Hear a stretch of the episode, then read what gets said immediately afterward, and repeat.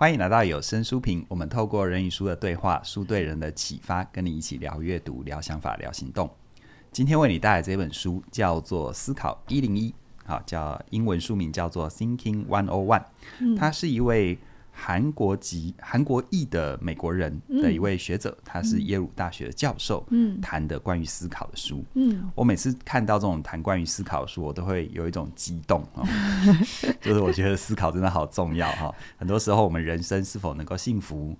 呃，退一万步说，我们如何避免自己被骗，其实都跟我们思考能力有关。是是是。那既然自己这么的热爱，那今天就由我旁边的这一位来跟大家分享这本书。今天这本书不是我主讲，哈，我们来听听看，从嘉玲的角度，让大家一起认识什么是思考，我们可以怎么帮助我们自己。嗯，哎、欸，你为什么会选这一本？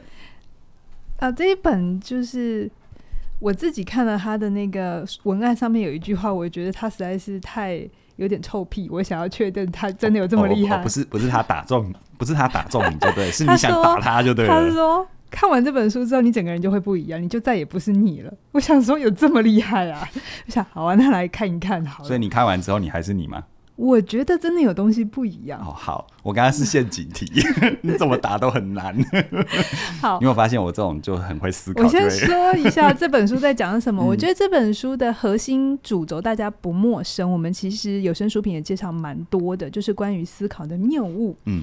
我忘了哪几本了，但是我一一定有出出，就是介绍过，比如说像呃，当我们呃所有权偏误或者叫禀赋效应，就是如果你拥有了一个东西之后，你之后有人要跟你买，你会觉得它的售价就是一定要比别人高，比如说卖房子、卖车子都是这个，嗯，禀赋效应哈。嗯那这个其实是一个谬误。我们有个成语叫做“敝帚自珍”嘛。对对对对对对对对，对。那这个东西大家可能不陌生了。如果你有在接触思考的书的时候，你就会知道啊，我知道这是什么，或者是啊，总共我记得有一本书是整理五十个嘛，我记得是五十。对对对对。那那就想说，哎，那再有一本。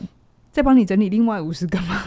怎么这么多个偏误啊？哈，就我后来翻了之后，哎，不是，它里面讲的偏误我都大概知道了。可是它讲的很完整，完整的意思就是，他不只是介绍那个偏误给你，他连因为他是耶鲁大学的教授，所以他里面做了非常多近代的研究。像我们自己在读书的时候，我们会读很多我们在上一个。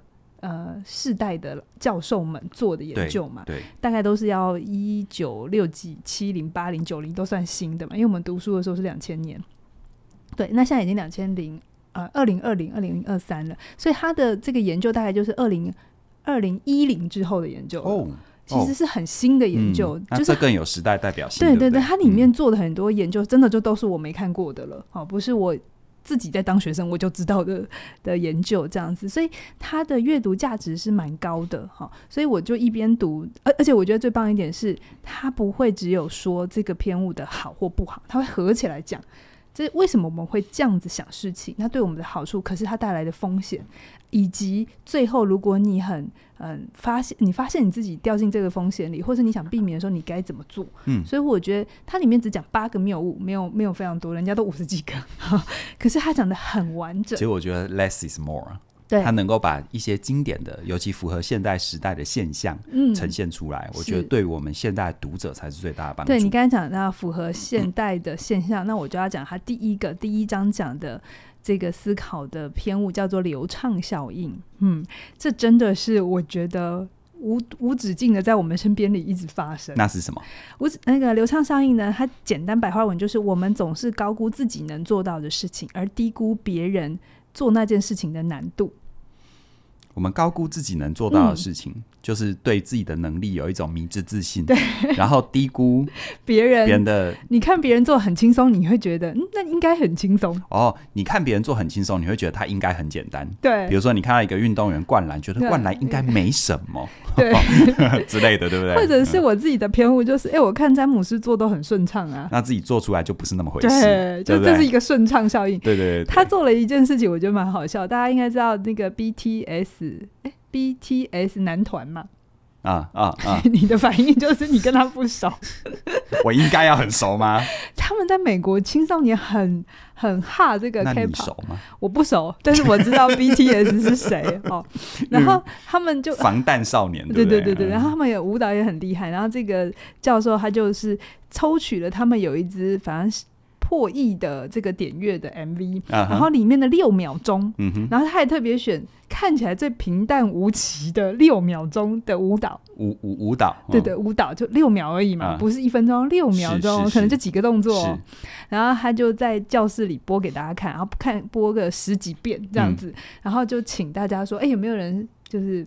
跳一遍，对对对，上来就是就六秒，然后大家就而且让他们评估自己能不能做到，然后大家就信心满满，才六秒这么简单，滑一滑而已，也没有什么。这样我真的有去看，你如果买这本书的话，我觉得有个乐趣就是你真的去看到他书中说的那个 MV 的几秒钟，然后你点出来，然后你看一下，然后你自己照做，然后你就发现真的很难。然后后来大家就是很多男生就觉得哎可以，对，因为男团呐，结果上去之后好像。十个有就就将近所有人都阵亡，就是那六秒做起来就是怎样都卡，嗯，就是没有办法做到人家那么的顺畅，那么的轻，就是很轻松。对，那他在讲这件事情，就是我们真的常常都觉得别人别人很容易做到的事情的时候，我们就会假设这件事情我们也知道。嗯哼，那他放回网络世代的影响是什么？哈，他里面就有讲，他就说这个东西，当然我们不会。一天到晚想要去跳舞，这种东西你就会几次，你就会知道有自知之明嘛，就是这个不要挑战。可是他说，这最常影响的就是我们判断资讯，因为现在很多时候我们浏览讯息太容易了，嗯、哼然后浏览讯息很顺畅的时候，也很容易让我们自我感觉良好。嗯哼，就是我们看过，我们就会觉得我们会了。有没有？哦，你刚刚讲到关键了，嗯、看过就觉得会了，对，然后呃，知道就以为懂了，对，啊，对，或者是啊、呃，这个这个这个这个呃呃呃呃，知道个词汇就觉得自己是大师了，什么之类的。就就所以你就会发现，真的要跟专家讨论的时候，这种会卡住。比如说病人他去 Google 完了之后，然后、他很顺畅的读完了一些东西之后，他就觉得他会了，或是他懂了，然后他就会带着这个东西去跟医生 argue。对，那医生跟他想的不一样的时候，造成他认知上的。所以医生职业不管他是哪一科，到最后都变精神科你 小心讲话。对，所以说没有，我是说他是职业伤害，我是说他是辛苦的这样。他他得去找精神科同业对对对对对对对。然后最怕是自己也做了很多精神科的工作，然后再对，然后这个东西会让人有的时候会也高估自己的。成就表现，嗯、就当然这我不想要站世代跟对错，嗯、但是有的时候使用网络越久的时候，我们真的会以为人生应该相对简单。嗯，别人不就怎样怎样就怎样了吗？对为什么我已经二十几岁、三十几岁，我要这么辛苦？嗯，因为他就有一个冲突嘛，对不对？我看别人都这么顺畅啊，那这个东西真的是会很容易影响到我们的自我认知，还有我们对自己的。观点，嗯，就是我们在自媒体环境也会遇到有很多人觉得，就只要做只，就做几支影片就会爆红啊。对对对对，或者是他看别人就是啊，他也不过就只是聊个什么而已，对对，就可以怎样？对，其实这都是流畅效应在影响你，因为你看别人很轻松的东西，它里面就有讲啊，TED 你也去过嘛，十八分钟嘛，对不对？大家应该会觉得 TED 不难吧？才讲十八分钟，嗯。应该一下子就准备好了嘛？它、嗯、里面就有去调查所有的那个讲者，嗯、他们说，你如果接下 TED 的这个邀约，你至少要半年前开始准备，然后你要至少六十次到一百次以上的演练，演练，嗯、你才有可能在那十八分钟看起来很顺畅。而且，其其实进入演练之前，你的那个稿子可能要。推翻重写不知道多少遍，那个 N 遍了，那个无法预期的。对对对，那这个东西其实都会让我们互相彼此的误解。嗯，就是我以为是真的很简单，我也很多时候看别人的东西很简单的时候，我现在都会跟自己讲，那是他，换我是另一件事情。所以这会影响到我们对自我的评估嘛？对不对？好，会然，太高或太低都会。对对。而且当我们好像真的去做不如自己想象的时候，他又会在另外一个侧面给自己一个极大的打击。对对对对对对。可是其实他也想提醒 你，刚开始不会叫正常，但是因为我们有你刚才讲，对，它是两极的，有时候我们会高估嘛，对不对？嗯、然后你真的做了之后，发现这其实很难，于是你就又会另一个解释就是。哈，连这么简单，别人这么简单的事情，我却做不到，所以我比那个不那个简单还要差。你听得懂吗？会觉得自己很笨，对啊，自己很差，对对对对。然后再来另一个影响是，它也会造成假新闻的泛滥。嗯嗯嗯，怎么说呢？就是它里面有讲啊，因为太容易，就是顺，听起来很顺，或者听起来好像逻辑自洽。然后你就会在非洲每一分钟就有六十秒经过，类似像这种嘛，对不对？没有这么这么这么。对啊，我举一个极端的废话，但是常常有时候那个是很。他书中我讲一个例子，叫做“占星宝宝”。哦，呃，我尽量讲哦，但我细节不是很记得。反正他就是上个世上个呃上个世纪有出一本书哈，就在讲为什么某一个月份的名人特别多啊哈。那这就是占星学嘛，所以我们要跳到另一个频道讲国师的频道，但我没有要听，我没有要冒犯。他在讲说，呃，写那本书的人，他就有在想说，哎、欸，要去讲一个解释力，为什么那个那个时候出生的或那个年代的那个月份，为什么特别小孩那么聪明，总是要有个理由嘛。那你也知道，这种东西很难归因，其实有太多原因。但他们他在书中就找到。一个听起来很对的说法，就是哦，就是到那个时候呢，刚好木星可能进到了某一个宫位，然后那一个外太空就会产生某一些引力，然后造成了这个时候的小孩就是会在智力上面，就是妈妈在怀他的时候，荷尔蒙。哎，我怎么觉得我在看那个保洁的节目？对，宝洁你怎么说？那其实很多时候我们为什么喜欢听？乡野传奇啊，老高？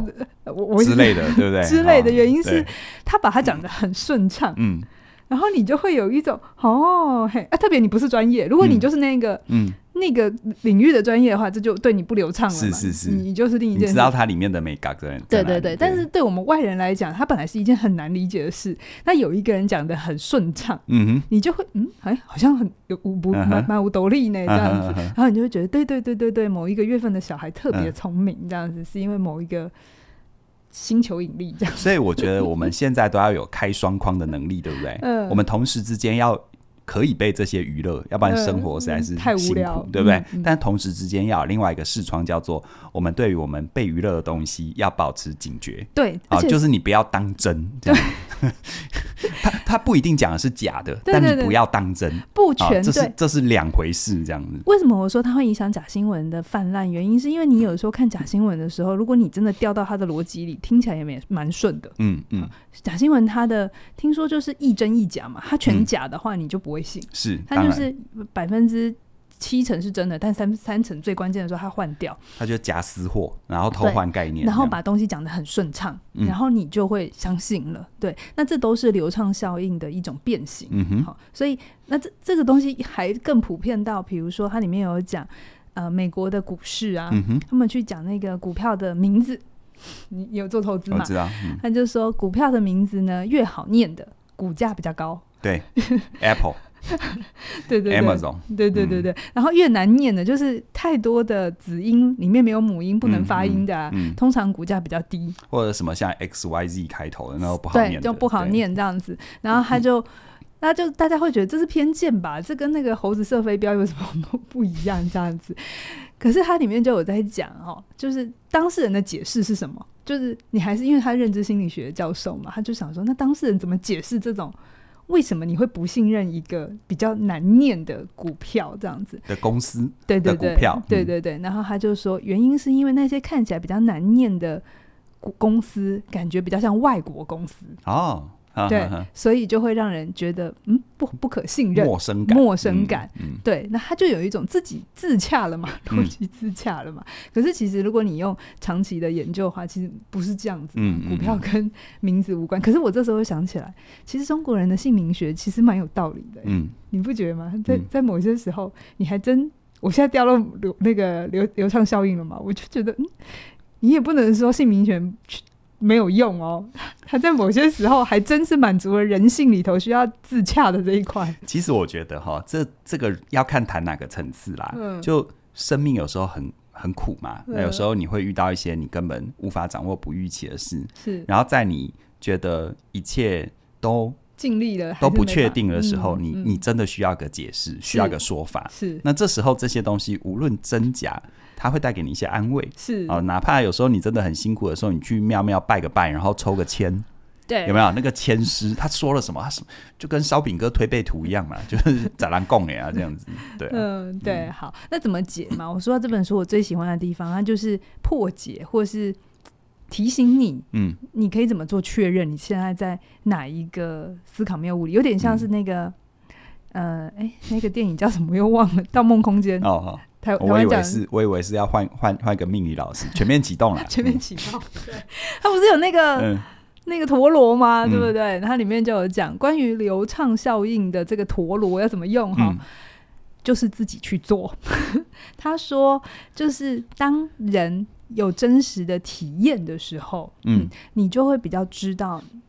真实跟你的想法，嗯，之间的落差在哪里？他、嗯、就有核对。嗯、然后另外一个东西是，也是我们常说的，一个人，比如说他就他自己就看了很多东西，他就觉得他自己很强嘛。嗯、那这个时候，你在硬是要跟他。说服他没有用，对不对？你再给他更多的资讯，嗯、他只会在捍卫他自己的相信。然后这时候怎么解？他就说很简单，你要他自己从头到尾解释一遍给你听，嗯，他就会发现解释不过去的地方，他就有很多洞在里面。对，因为他看别人是顺的，所以他就相信了。可是他自己要再讲出来的时候，那是另一套状态了。嗯、这个如果从创作或创意理论来说的话，哈，就是当你真的去实做，你才会发现你的思考里面哪里有洞，嗯、对，对不对？对好，我们自己在做课程，我要把一个概念、把一个感动，哪怕只是生命的一个体会，变得有系统的要输出的时候，是，是，我就会发现，我不只是把它再经验一遍、再活一遍，不是好几遍，对，你才能够知道它里面的。嗯，真正的点在哪里？所以人家说，因为要教才学得更好嘛，对啊，是一样的。嗯、所以在流畅效应这里面解法，就是因为要教，所以要学得更好。就是你要有意识的输出，你自己输出，你才不会被别人的流畅效应给污染了。那可不可以这样说？就是任何东西你要检测你是否真的懂，嗯、那也就是说，你能不能用最简单的语言，但是又很符合那个现象的方法去。讲给别人听，就就你能不能讲到你阿妈都听得懂这样子？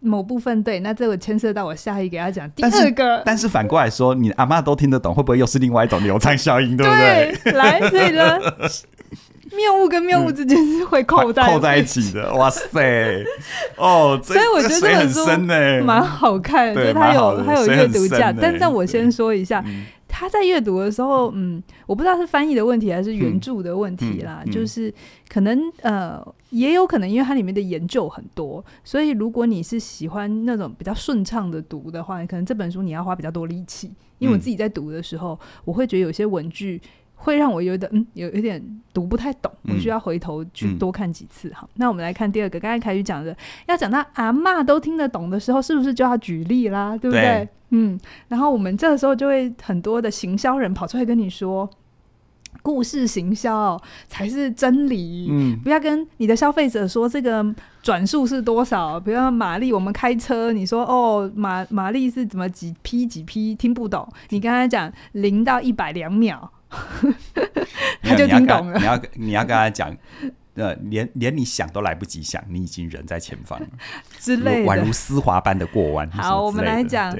例子跟故事的危险。好，那这个呢，就要让我掉书包一下了。等我，我翻一下。这个我就背不起来了，因为太长了。好，所以你这个空档主持人要讲话吗？来，如果我现在跟你讲一段话哦，你听听看，好，你听得懂吗？哈，如果你需要强大的作用力来完成某个某项任务，可是却无法直接运用这么强大的作用力，那么运用来自不同方向的小作用力也可以达成效果。你听得懂吗？哦，这需要蛮高的物理物理的知识储备，这样子。对，对那这就是阿嬷听不懂，对不对？嗯、那怎样阿嬷才听得懂呢？那我们现在来讲一个故事。好，现在呢，有一个小国家陷入一个独裁者的这个控制，大家都水深火热。然后你是将军，嗯，你呢，现在集结了所有的呃那个士兵，嗯，然后你非常有把握，嗯你只要攻进去呢，嗯你就可以解救万千同胞，嗯这样子哈。然后呢，现在他们就集合好了哈，然后招募了很多人，然后就站在那个城堡外面，准备要进去喽。哈，这个时候突然有一个那个情报回来了，然后他就说，那个里面的独裁者也知道你们要来了，所以呢，他在这周围全部呢都布满了地雷。嗯哼，你现在进去都全死，嗯这样子。可是呢，他们自己也有留一小块通道嗯，出来，因为他们也要出来嗯运货啊，就是储备粮嗯食这样子。对，那这时候怎么办？先先先先想办法搞搞清楚那一条小路在哪里啊？对，是吧？对不对？对然后这个时候，解方就是，其实刚刚我已经讲过了，就是那一段很难的话，就是你有一个很强大的作用力，对不对？但不能一次出，所以呢，就是把大家分成不同的小部队，分开进行，这样子才会是最快可以知道那条路在哪里。分进合集，对化整整为为零零，对 对，听得懂吗？可以说人话吗？故事就是这样子，就是你讲一个故事，哦你就会听得懂这样子。他刚刚这一段的话，其实就是一样的意思，对不对？好听得懂哈？好，好哎，记得这个故事哦，我最后还会再考大家哦。好，好，那哎、这个这书里面有没有谈到那很会很会讲人话的？那是什么状况？好，那我就要讲，是 不是？骗子，这是人性，因为嗯他就是说，我们的大脑确实比较不会处理数据跟抽象的东西，这个我们讲过很多次嘛。所以呢，其实，在行销上面也做过无数次的研究，就是如果你要募款。嗯你去告诉受就是想被你募款的人说，在在呃一个贫穷的国家，有三百万个人快要被饿死了。募出来的钱，跟你直接跟他讲，一个七岁小女孩叫洛丽塔好了，然后或者给他看那个小女孩的照片。对嗯你所募到的款，听一个小女孩的故事所募到的款，会远远高于你跟他讲有三百万个人在受苦嗯的作用力是很大的。所以这个东西其实，如果大家有印象的话，我记得二零一五年那个难民潮，那个那个死在沙滩上的小男孩嘛，那张照片。好像叫 Alan 是不是？哦，忘记了嘛，嗯然后就改变了德国的移民政策嘛。对对对，还包含我们这些年的不能就禁用吸管，就是因为一张海龟海龟的嗯照片嘛。其实这些都是很强大的故事、呃、故事。我不是说他错哦，这本书也不是说所以不要用，不是他在说确实这样确实会很容易让人比较容易被说服。嗯嗯，嗯可是一样会有谬误。嗯谬误是什么呢？叫做均值回归，嗯。听过吗？嗯。做股票一定知道均值回归，就是简简单讲，如果你看单一个个案的时候，一定会有高峰低谷。嗯哼好，那如果你在高峰观察它的时候，你就会把那个高峰当成是常态。嗯哼那在低谷的时候也是。嗯哼所以呢，你会常常听到，哎，好像某些人得奖之后，不管是球星还是影星，你就会觉得他走下坡了。好，那其实不是他走下坡，他可能就真的只是均值回归而已。就是可能那一场球，他真的是表现最好，然后所有人全世界目光就注意到他了，然后所以他自己心理压力也很大。让他回来，并不是他真的变差，他只是回到他正常有的发挥而已。嗯那这个时候，这就是例子很容易有的偏误。白话文就是他并没有退步，只是你看到他最厉害的那一场是他太厉害了，对，他的平均水准仍然在那里，只是相对于他最厉害的，他的平均水准好像退步了，但他没有退步。但这就会让我们决策错误。对对对对对对。对对，就像我们常常会幻想有没有所谓的股王啊、股后啊，嗯在它股价最高的时候，但事实上那叫做最高，它会是均值回归，对好它会回到它原本的价位跟水准。所以真正会做投资的话，它要看长期趋势跟、嗯呃整体的数据嘛。是的你不能看单一个股的某一天的某一个涨势嘛，对不对是？因为它是，可是如果你要销售某一个股票的时候，你不要跟他讲整体啊，你要跟他讲单一。你要直接把那个直接三根涨停板的那一段给他给他看对，所以我不是说哪一个不要用，我只是要告诉你各自有的好处跟坏处。嗯嗯故事就是很容易让我们买单，嗯而且我们的大脑喜欢听。可是我们的大脑喜欢听的时候，也会让我们误判局势，嗯会让我们以为故事会等于常态。嗯，但是故事它就是案例，它就是个案。它如果就统计学来讲，它叫小样本。是是那要解决小样本的方法是什么？放大样本啊，放大样本回归事实啊，对对，所以呢，但他没有蕊这一趴，我完全不知道他会问我，我还在看，我还在看我们的录音呢。对，他就说，嗯，很多时候这种。故事其实故事也可以跟前面那个流畅相应合在一起嘛，嗯、因为你要把故事讲的好听，不流畅你也不会听。对对对。可是它很容易，就是很容易对我们个人的偏见也是。当我们记住了某一个故事或某一个经验的时候，我们很容易忘了它就是某一次的经验而已。对，它独独立事件。对，但它会等于所有未来全面的推论。嗯、比如说，呃，我蛮常在我们的网就是留言里头看到有一些人的留言，就是你们心理学都没有用啦，沟通学了也没有用啦。我跟我谁讲了之后，他还是那样。嗯嗯，所以心理学没有用，就是他的样本数很少。我相信他真的有体验过无效沟通很痛苦的感觉。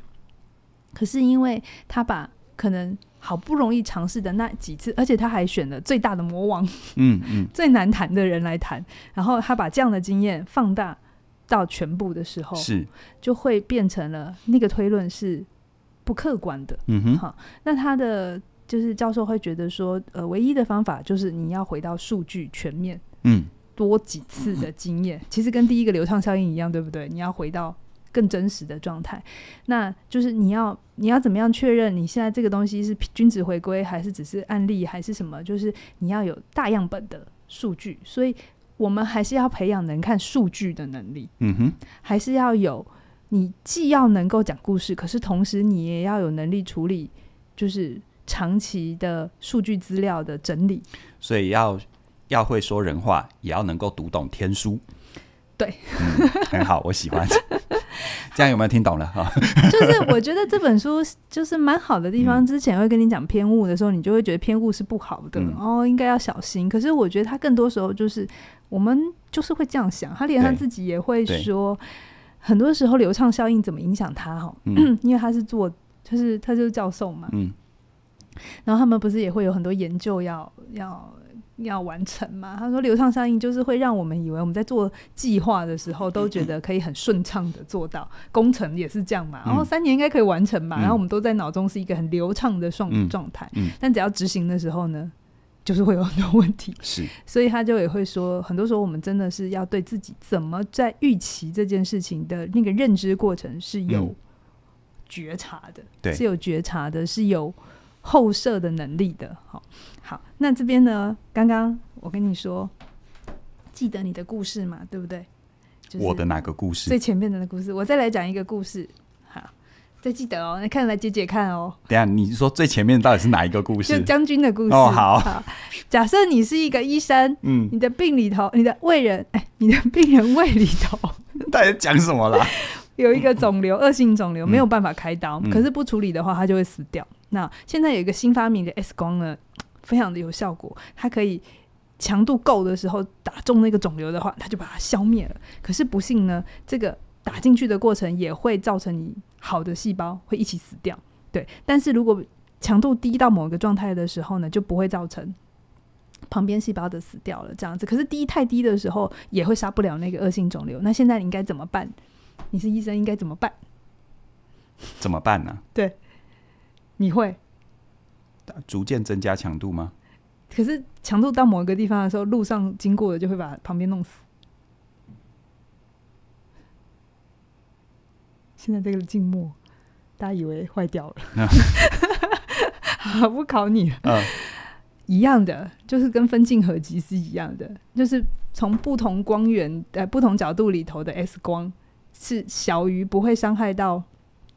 不会伤害到那个好的细胞，但是合到某一个地方的时候，强度是逐是是达到某个量，一样是可以消灭的。哦，对对对，这个这个部分就是没有医学知识的累积啊。对，因为不知道可以这样叠加。但是做那个、嗯、那个教授，他就有说，他们他在教授他在班上也是问同学们，就是前面一样，先跟他们讲那个将领将将军的故事，嗯、然后。讲完之后，过了两三个小时，然后他在要下课前再讲这个故事，也一样，所有人就是啊，不知道，我也不知道该怎么办。然后他就说，这个时候就是例子的好处了，嗯，就是这时候再提醒大家，哎，你们记得那个将军的故事吗？嗯、那时候我们用了什么方法？哇塞，那我刚刚回答不出来，程度很差呢。不会啦，教授里面你读的时候，因为我没有做好提醒啦，哈。很开心你承认这件事。他就有说，有的时候思考上的迁移其实是困难的，嗯、就是。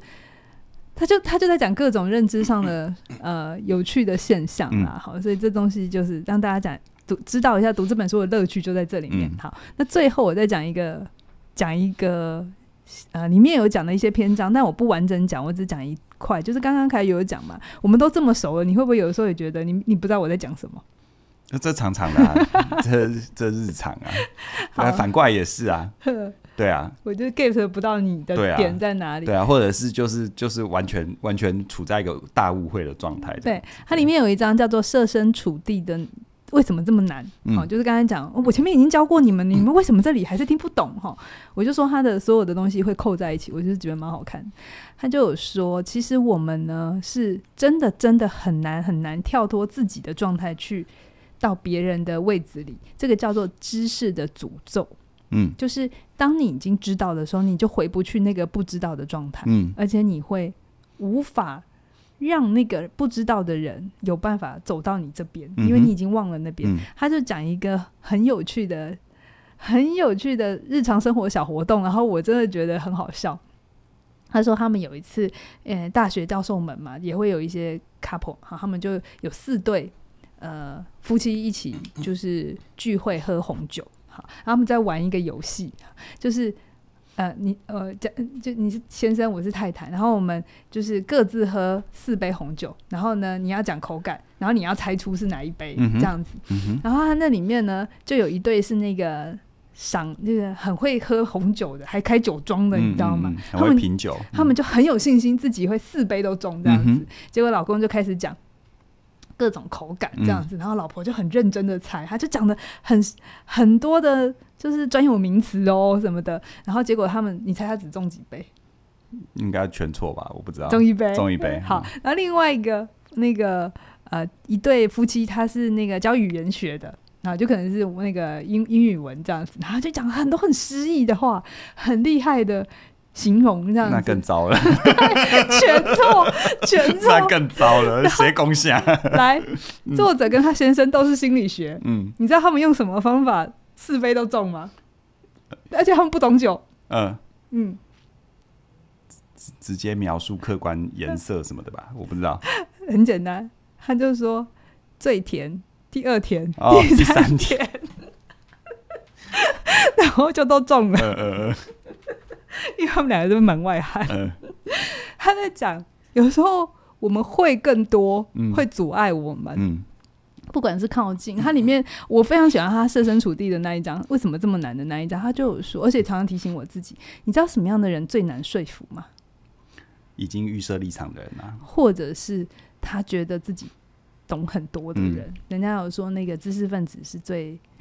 最高傲的嘛，熊拍剃头了。嗯，它里面还做研究去去去靠近，为什么会这样哈？所以他自己知识分子去研究知识分子为什么这么难。好，我简单讲，我简单讲讲，我不要再讲完整的东西啊。他简单讲就是，如果我们好像写过一本脚本是一样的意思，就是你有的时候啊，当那个讯息相对简单的时候，你反而很容易说服人。对。可是如果你呢，为了说服他，给了他更多的研究方法啊。或者是更多的背景啊，诶，反而那个自己觉得懂的人，他就会在你的过程里挑那些细节的毛病，对，对，然后他就不信了。对，其实要说服人的话，哈，理由越简单，简单越单一越好，是因为有用就有用了。当然，如果你有一个很强的论点，搭配三个相对没那么强的论点，那么你那个原本的强论点会被弱化，对啊，因为它会被平均掉了。对，对，对，所以这里面呢，我觉得。蛮多提醒，对我对我来讲是蛮多的提醒。我看了之后会有一种，哎、欸，对我有的时候也会这样挑剔别人。嗯、其实我我我蛮喜欢一句话，就是当我们对任何事情已经有了答案，我们就不会再去思考。嗯，其实这很容易发生在很亲近的人哈。是，是，因为亲近，我当然对于所谓的默契嘛，我对于你会有很多的预设立场。我觉得啊、嗯呃，你可能屁股撅一下，我就知道你要放屁什么之类的。嗯，但其实。有时候，呃，生活之所以辛苦，最大的原因也在这里。是，是就是我们好像不太，甚至于我们会因为这样的状态，我们不太能容许别人有例外状况。他只要有例外，我反而会觉得。你是他有问题，或你故意的什么之类的。你曾经讲过一个研究，里面有讲到嘛，就是两个人猜旋律，嗯、有没有？嗯、还有打，打牌子还有比手画脚，比手画脚也是嘛。就是他也都跟他的学生玩，然后学生都是会高估他们可以达成率，对，结果实际就是惨不忍睹。对，而且越熟越越熟越越错，对，因为越熟我们就会越预设立场。是，所以我常常觉得好像好多事情都相通的吼，嗯，就是。我们要，我们既要能够，呃，一方面我们对待自己要避免流畅流畅效应的陷阱，嗯，但我们在输出讯息，为了说服力，我们要说故事，嗯嗯，但反过来，我们能够因为这样的一个理解，跟最大的人、最多的人靠近之后，我们要避免我们对他人有预设立场，是是。啊，所以做人真的很难。对，那这本书我自己读的时候是觉得。很精彩，很精彩。每一个每一个思考，这个教授他都可以再用各种不同的观点去挑战你本来的认知。我我真的觉得他真的是一个很好的认知学教授，认知心理对认知心理学，嗯，所以推荐给大家。我相信大家在阅读的时候也会觉得很很很有趣，但是要有一点耐心啦，有一点耐心慢慢读它这样子。嗯嗯，我想阅读这件事情。或许它让我们付出耐心，好好去爬它里面的内容，就是让我们避掉流畅性效应，对对对不对？让让你读的东西能够真的深入你的骨髓啊！因为时代的挑战都不一样，我觉得就是我常常会听到有些人说现代生活太难了，但是我很想问的是，有那有哪一代的生活是简单的呢？好。啊，如果都难的话，我就觉得它不是所谓的难或不难，而是我们愿不愿意的活在我们自己时代的当下，去长出我们必要的能力。嗯、就像你把我放到远古时代的人类，我就必须要长出狩猎的能力啊。嗯、但我现在说实在，我看到苍蝇，我可以拿筷子夹到它，嗯、那又怎样？去马戏团吗？所以事实上，我觉得你真的可以吗？呃，不行，我的手眼协调如果好成这样的话，那那那不知道会怎样哦。对，嗯、那所以所以我觉得，像我自己也很喜欢读跟思考相关的书。嗯、我觉得它的用意不在于让我们长更多的，人家说知识障哦，那个知识的障碍，让我们对很多事情妄下评断。嗯、我觉得反而越学习思考，越理解思考，到后面，如果它有帮助你成为一个更宽容的人。那你就是学对了，嗯，因为你知道有 A 有 B，A 也对，B 也对，对，对，但在你心中可能有一个判断，一个标准，但不等于这世界不能有别的答案，嗯嗯，嗯，真理的另外一面是另外一种真理，是啊，所以希望大家都能够透过学习思考的过程当中，成为一个更宽容的人。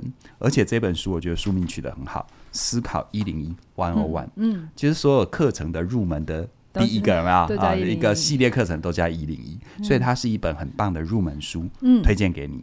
那当然，最后我觉得谈到思考，我们起点文化我们在推出的任何的课程或者是任何的学习，我们其实都会很强调这件事，当然形式不一样。因为假设我们跟你分享跟人际有人际关系有关的课，我们就没有从这么理性的角度切入，但是我们一定会带着你去看，比如说啊，我原本觉得人际关系是这样，但其实不是。嗯，我原本以为表达是这样，但其实不是。嗯，要打破我们很多的迷思，是让我们从我们的知识障碍里面跳脱出来，不要掉入这个世界给我们的流畅性思维。嗯，所以无论你们在听我们的分享还是上我们的课程，你都有体会到这一点的话，那么。我现在要告诉你一个很棒很棒的事情，这个事情就是呢，从即日起一直到十月十七号，这是我们起点文化每年会有呃一年一度的周年庆的活动。嗯、是是，哎、欸，有些朋友一直在等这一这一个。对，我知道你一直忍了很久，你一直好想要上我们好多的课，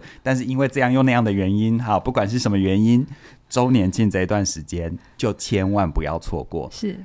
从即日起一直到十月十七号，你在这一段时间加入我们一门线上课程，好，单独一次加入一门线上课程，你可以享受九五折的优惠；同时加入两门线上课程，你可以享受八八折。就这两门课的价格，就是现在的售价加起来的八八折。而你如果加入三门课，包含三门线上课程以上，三门包含以上，你可以享受多少呢？七九折。哦，这个真的是一个很大很大的优惠。我们想说，每年一度回馈给支持我们的朋友，嗯、因为每个人。接触到我们的时间段不一样嘛。我知道有些人说啊，那个最早鸟我都错过，拜托，最早鸟就那一个月或那二十天而已。对，你那时候还不认识我，嗯、但之后的人生你可以有我。你这是说故事，对不对？很棒，很棒。但是无论如何啦，我觉得学习是个人的。希望你无论是被我们吸引也好，还是呃任何原因也好，都希望你透过在起点文化的学习，在不确定的世界里找到属于你自己的确定，在很多很多迷惘里面找到，在这里找到你看待任何事情可以有的思考出发点，还有怎么样跟这个世界靠近。这些课程，我相信可以帮助你成为一个更宽容的人。是，那今天就跟你分享到这边了，期待我们未来为你推出更多更精彩的有声书评。拜拜。